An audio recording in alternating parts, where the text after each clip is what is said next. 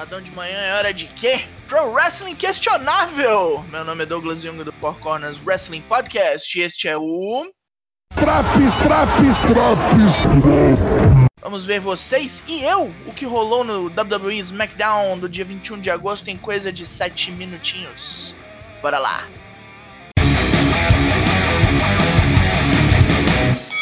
Começamos os trabalhos no Thunderdome, do qual falamos em nossos programas semanais. Você perdeu algum deles? Vai lá que eu espero. Vince McMahon em pessoa vem inaugurar a bagaça, mas após um apagão, as luzes vermelhas se acendem e surge The Fiend, que vem lentamente ao ringue dar um oi pro patrão. Antes que ele possa fazer algo, Braun Strowman vem quente na cola dele. Os dois se encaram por um tempinho até serem cercados por um monte de gente da Retribution. O Find não tá interessado nesse BO e se teleporta para longe. Jamais achei que usaria teleporte no resumo de programa de Pro Wrestling. A Retribution voa em Brown do mesmo jeito que um bando de hienas voaria em carniça. E ele é salvo pelo Locker Room em peso. No meio da zona, AJ Styles aproveita e ataca Jeff Hardy. Após o resgate, Brown agradece batendo em Drew Gulak e Jay Uso. Cara ingrato, né? Big E e Sheamus se estranham e decidem que vão lutar ali mesmo. Luta 1: Big E versus Sheamus. Com o Locker Room ao redor do ringue, Sheamus e Big E quebram um pau feio. Sheamus pega uma certa vantagem depois de acertar um White Noise. Big E parece condenado, mas quando uma briga entre Matt Riddle e Baron Corbin começa fora do ringue, Sheamus se distrai e leva um roll-up. No backstage, vemos que Jeff Hardy, mesmo com a perna ferrada, decide continuar com sua luta valendo o título. Também no backstage, Cesaro e Nakamura atacam a Lucha House Party, deixando Kalisto em maus lençóis. Luta 2: Cesaro Shinsuke Nakamura versus Lucha House Party, Grand Metalik, Lince Dourado. Era uma luta que tinha tudo para ser boa, mas o ritmo estava todo errado e teve um bote bem feio do Grand Metalik. Terminou com um roll-up meio feio do Cesaro. No pós-luta, Kalisto e Lince Dourado se desentendem, com Grand Metalik tentando botar panos quentes. AJ Styles é entrevistado e fala que atacou Jeff Hardy por ele estar no caminho. Nada pessoal, mas ele é o campeão e tem que se proteger. Se Jeff não puder lutar, é uma pena, e como toda a carreira de Jeff, um desperdício. Putz! Em uma entrevista, Mandy Rose diz que após a luta com Sonya Deville no SummerSlam, quer deixar todo o rancor para trás e reparar a amizade entre elas. No estado atual do mundo, ela quer acreditar que Sonya ainda é uma boa pessoa. Ok? Sasha Banks e Bailey são entrevistadas por Corey Graves no ringue. Graves tenta criar discórdia entre as duas, perguntando se não é desvantagem pegar Asuka primeiro com a força total, enquanto a outra vai simplesmente pegar a Imperatriz da Manhã machucada depois. Bailey diz que elas não podem perder e que ninguém no roster da companhia pode derrotar nenhuma das duas. Naomi vem ao ringue para discordar dessa afirmação. Naomi diz que quer sair na mão com as duas. Sasha aceita.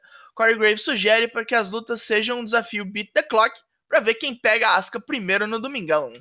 Luta 3: Beat Clock. Naomi versus Sasha Banks.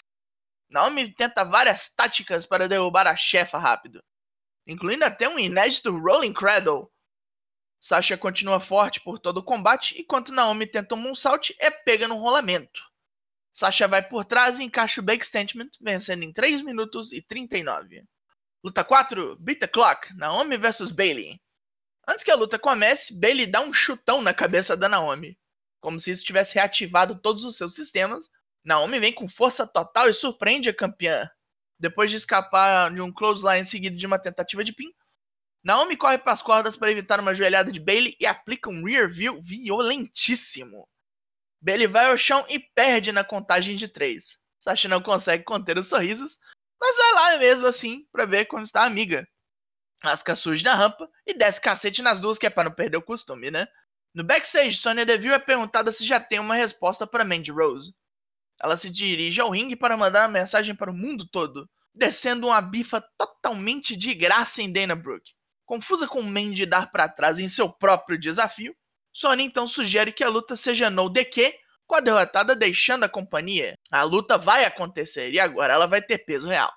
Nick Cross aparece para demonstrar sua preocupação com Alexa Bliss, que não parece ela mesma desde o ataque de Bray Wyatt. Luta 5: Jeff Hardy contra AJ Styles, valendo o cinturão intercontinental. Com a perna danificada, Jeff sofre para segurar a ofensiva brutal de AJ, que castiga o cara pintada sem dó nem piedade. Jeff luta bravamente, conseguindo até acertar no Twist of Fate, mas tudo parece perdido depois de AJ encaixar o Calf Crusher. AJ ergue Jeff para travar o Styles Clash, mas a joelheira muda tudo. Com uma joelhada providencial na cabeça de AJ, Jeff acerta outro Twist of Fate e fecha o caixão com Swanton Bomb. Temos um novo campeão IC, senhoras e senhores. Jeff é entrevistado, mas é cortado por sua própria música. Que comemoração, hein? No backstage, AJ reclama com Joseph Park, mais uma vez, e diz para quem quiser ouvir que foi roubado. Isso tá longe de terminar. Por fim, começa Firefly Funhouse, com Bray Wyatt alertando seus espectadores sobre os perigos e tolices do amor, e seus fantoches encenando a relação entre Brown e Alexa. Bobices, bobices.